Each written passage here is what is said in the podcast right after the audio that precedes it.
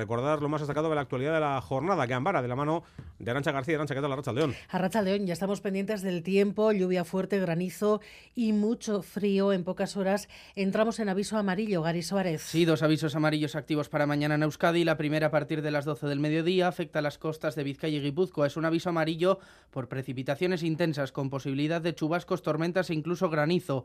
El otro aviso afecta a todo el interior del territorio. Aviso amarillo por nieve, activo desde las 9 de la noche. La cota de nieve se situará en torno a los 1.000-1.100 metros durante la tarde, descendiendo a los 900 metros por la noche. Y en Navarra más de lo mismo, aviso amarillo a partir de las 6 de la tarde de mañana en la vertiente cantábrica, en el Pirineo y en la zona central por lluvias y nevadas. Todos estos avisos continuarán activos el sábado. Y precisamente la hora de las cabalgatas de Reyes va a ser en principio cuando más arrecie la lluvia. Se han suspendido dos en Guipúzcoa y casi todas están preparando planes de contingencia. Y muchos tienen la mirada puesta en el cielo, sobre todo en los municipios de Vizcaya y Guipúzcoa ubicados en la vertiente cantábrica. Y es que es ahí, en la vertiente, donde según la previsión serán más fuertes las precipitaciones a la hora de las cabalgatas. Unas precipitaciones que podrían derivar en tormentas e incluso en granizo. En la Sarteoria han decidido suspender la cabalgata ante el riesgo del mal tiempo, trasladan el evento al frontón de la localidad donde los niños y niñas podrán interactuar con los reyes y en Andoain también se suspende el desfile y los reyes recibirán a los niños en el Polideportivo a partir de las 6 de la tarde. Si miramos a las capitales, el consistorio de Bilbao dice que se tomarán decisiones en función de la situación para decidir si seguir adelante con todo el espectáculo o sacar solo una parte. Se buscará en todo caso, dicen, garantizar la seguridad de los equipos y en Vitoria algunos elementos del desfile podrían eliminarse dependiendo de la lluvia. El mal tiempo que puede complicar también la circulación por carretera estos días de mucho movimiento final de vacaciones y además si tiene un billete de avión para estos días, un aviso. Hay huelga en Iberia a partir de mañana y decenas de vuelos están ya cancelados, David Oramendi. Sí, huelga en Iberia a partir de mañana y durante los próximos cuatro días. Se cancelan más de 400 vuelos, afectados más de 45.000 pasajeros, miles de ellos en Euskadi y Navarra. En Loyu se cancelan 18 vuelos, 16 en Ondarribía, 14 en Noain todos 48 en total, conexiones con Madrid.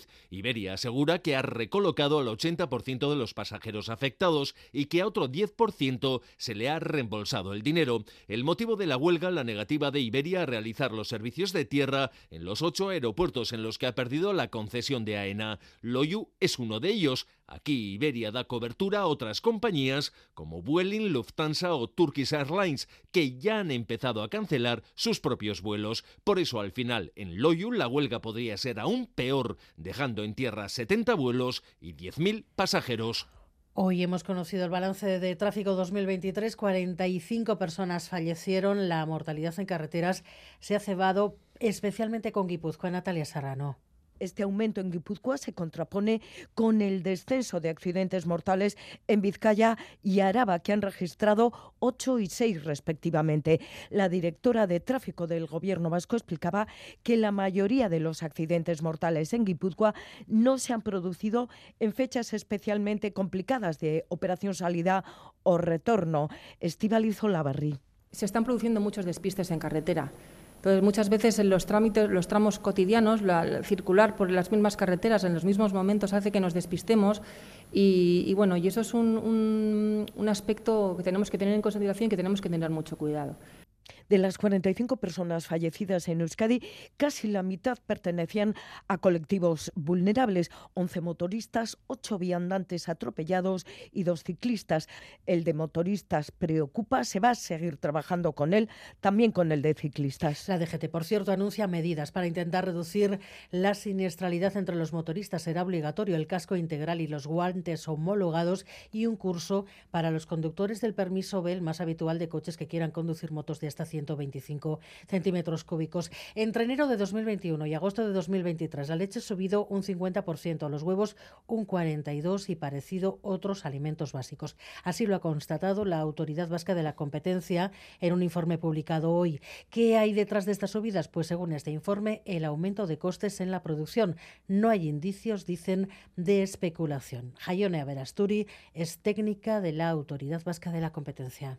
Las subidas han sido en la producción, básicamente.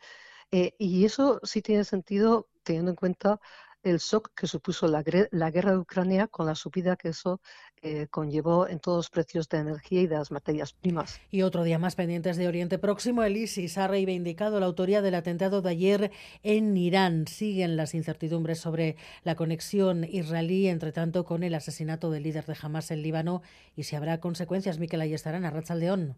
A León. El grupo yihadista Estado Islámico reivindica a través de un comunicado en Telegram el atentado en el santuario del general Soleimani en Kermán, al sur de Irán.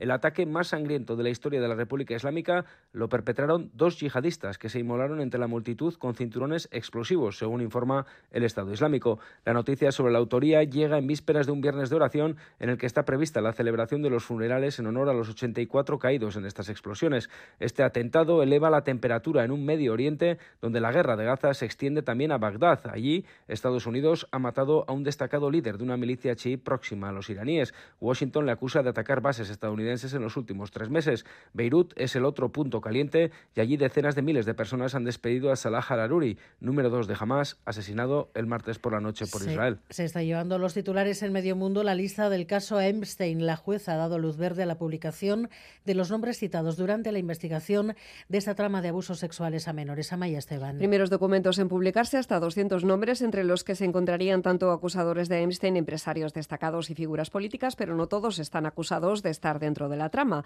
Eso es algo que se sabrá en los próximos días. De momento ha trascendido una declaración de una de las víctimas alegando que el príncipe Andrés de Inglaterra le tocó los pechos en el lugar del financiero en Manhattan cuando ella tenía 21 años. La historia ya se conocía, pero esta es la primera vez que se hace público el documento judicial con su declaración. Esta joven también testificó que Einstein le llegó a comentar que al expresidente estadounidense Bill Clinton le jóvenes, refiriéndose a las chicas, según puede leerse en uno de los documentos. Clinton, cuyo nombre se ha visto vinculado en varias ocasiones al financiero, asegura que no sabía nada de los delitos. Todos los informes son parte de un caso de difamación de 2015, presentando una de las víctimas como Giselle Maswell, la exnovia de Epstein, que habría colaborado en los abusos de menores de edad. Este que van a escuchar es Ortega Smith, uno de los líderes de Vox, reprobado hoy en el Ayuntamiento de Madrid por agredir a otro concejal hace unos días. Primero, diciendo que no acepta lecciones. Esta portavoz que se atreve a reprobar a un concejal es la asaltacapillas, la que despechugada entró en una iglesia despreciando el derecho de libertad religiosa en la Complutense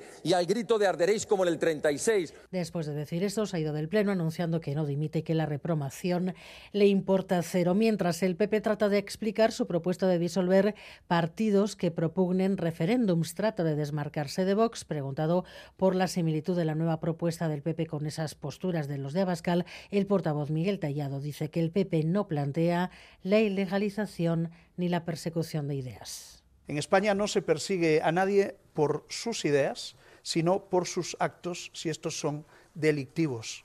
Nosotros lo que pretendemos es rearmar al Estado ante una posible amenaza por parte de partidos que quieran llevar adelante procesos secesionistas y seguimos pendiente de la gripe, que sigue en máximos, el COVID también aumentando, se están tensionando las urgencias hospitalarias, cifras récord de asistencia, según decía a Radio Euskadi Aranza Guilló, portavoz de la Asociación de Médicos de Urgencia.